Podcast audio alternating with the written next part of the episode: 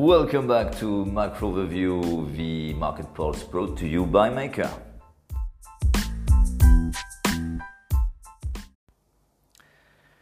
Well, two ways you can analyze the ongoing route on US techs uh, the uh, optimistic one uh, or the pessimistic one. Uh, if you are being pessimistic, you will say that in three sessions, uh, circa $1 trillion have been smoked on these US tax, Uh, which may start to sound a bit systemic, at least in the previous world. Uh, and if you're optimistic, you will say, well, even after the correction, Tesla is still up 300% uh, year to date, uh, and Nasdaq is still year on year up 34%. Granted, it was up 50% last week, but it's still an enormous rise. So in the end, what we we have probably so clearly we, we still believe, still uh, belong to the optimistic side. We have some kind of uh, an Icarus syndrome uh, on on US techs, massive profit taking. Uh, which is going on, um, and the laws of gravity, uh, simple as that. Uh, it may, of course, technically uh, continue a bit. Would it be only technically? It is not impossible that you will see Apple at 105, possibly even 100. Uh, but we would consider it as a buying opportunity, and we are not even sure we could go there. Um, as far as securities like Tesla are concerned, we, we firmly believe that Tesla, just to take an example, is not about vehicles. It is a speculative vehicle rather. And if you want to ride this kind of dynamics in the, in the end from a risk reward perspective, you would be better off uh, on cryptocurrencies, for example. But that's just an example. Um, beyond, you know, um, technicals, uh, what is very clear uh, is that probably the ongoing move pertains more to cyclical rotation uh, no, sorry, sector rotation at the end of the day. Is, this is very clear in Europe, where over the last five sessions, you see tech minus 5%, so not exactly the same quantum as in the US, of course. Um, uh, and you see automobiles, um, auto and parts plus, plus 5%. And at the end of the day, uh, if you look at the five-day horizon uh, or one-month horizon, Stoxx 600 is more or less unchanged, uh, which is telling a long story. So we have to take some distance with the ongoing volatility, and then again, we prefer to, to, to, to belong to, to the optimistic side at this stage, pending more substantial game changers or game changers at all. Um, more fundamental or more uh, arresting, maybe, uh, at least from a fundamental perspective.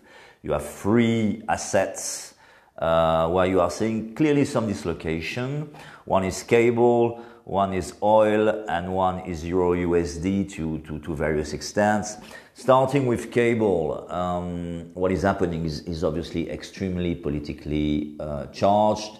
So uh, this is extremely binary. So we wouldn't dare, you know, formulating any kind of scenario on cable at this stage. Um, having said that, uh, technicals remain technicals, and they will always rule. There is a very strategic uh, point support on cable at 128.65. So as long as that zone holds, we assume that there is potential for for a nice bounce, possibly towards 1 132 of cable at some stage. Then again, if we break 128.65, that's a completely different world, completely different dynamics. Uh, and, and, then 125 would become, you know, very easily reachable. But that's binary. We know we don't. We have no strong conviction at this stage. Uh, obviously, FTSE 100 will mirror in reverse um, what is going on in, in GBP. Oil is more, more disturbing. Um, we think the current consolidation, or rather the current dislocation, is, is probably excessive from a fundamental perspective. Uh, it pertains more to, to positioning in the market, we reckon. Having said that, it looks technically horrible, like it is often doing on oils or at least periodically. You can't rule out 35 uh, on Brent, uh, you know, from a technical perspective. Then again, we don't think that's the real direction. Um, but this, that is an element that, that is a bit disturbing from, from a macro perspective. Uh, it will have to be, to be monitored further. Um, also a bit disturbing, at least in our scenario, is Euro USD, which is looking quite weak. We also believe that this is more positioning than anything else. Uh, 117 technically is possible, but then again, we would see it as, as a very nice buying opportunity.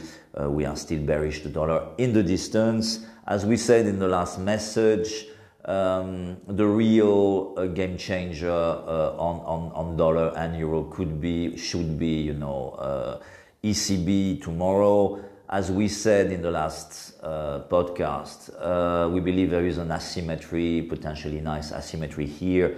If uh, ECB chooses to continue talking euro down, uh, then obviously we think it is kind of priced in, so, so euro may not go down that much, and so therefore USD um, would, uh, would, would resume its, its bearish trend. And if they don't really talk it down further, then obviously uh, USD w- would go down. Uh, so, so, so clear asymmetry, we will see.